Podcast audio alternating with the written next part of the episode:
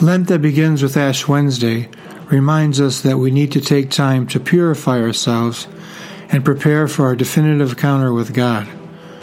Jesus, who spent 40 days and 40 nights in the desert before beginning his ministry, gives us an example of the importance of this time of trials. In the desert, Jesus overcame the temptations of the human being rule over others, worship Satan to possess material treasures, and seek the worship and admiration of men. Lent also calls us to practice asceticism, such as self control, self denial, and fasting. Lent is also a reminder that we need to do penance for our sins. We do need to repent of all the sins of which we had not repented yet, and we do need to seek a radical conversion. This time of Lent, it is for us to contemplate the face of God again.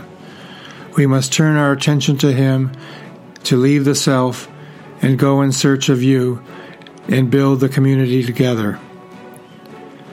And while the ashes are put on our heads, we are told, Remember that you are dust, and to dust you shall return, or Repent and believe in the gospel. Yes, it is a good it is good to remember that we are dust and that we be, will become dust, everyone, rich and poor. Lent also invites us to remember that there is a connection between body and soul. As people composed of matter and spirit, of body and soul, Lent can help us regain the unity between body and mind. Every physical exercise benefits our spirit, and every spiritual exercise has a positive effect on our body. Some spiritual exercises are pray in any way, make a general confession, do not miss Mass, resist temptations with the Word of God and with the invocation and intercession of the Virgin Mary, ask others for forgiveness, and reconcile with them.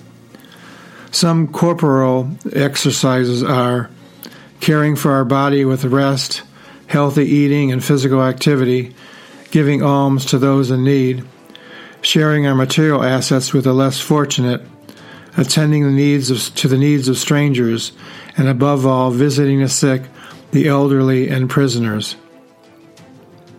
Opportunities to receive ashes at St. Christopher, 8:30 a.m. and 10 a.m. in English. At St. Thomas Aquinas, 4 p.m. bilingual and 7 p.m. Spanish.